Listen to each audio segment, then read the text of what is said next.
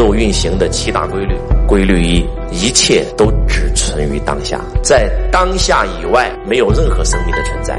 其实哪有过去、现在和未来啊？如果真的有过去、现在和未来，我想问一下，你的所有的过去是不是由每一个当下所组成的？你的所有的过去曾经都是当下，这样讲话能不能听懂？你的所有的现在就是当下时刻，哪有未来？如果未来是当下的投影，当下是过去的投影，那请问过去从哪来的？还是过去？那过去的过去呢？还是过去的过去？那过去的过去的过去呢？总有一个头吧？仔细听啊，未来是当下的投影，当下还是当下的投影，过去。还是当下的投影，这句话能听懂举手。过去已逝，未来永远不会来。生命的真相只有一个：当下。真相是你永远不可能在此刻此处的任何地方，在此刻此处之外的体验是幻象。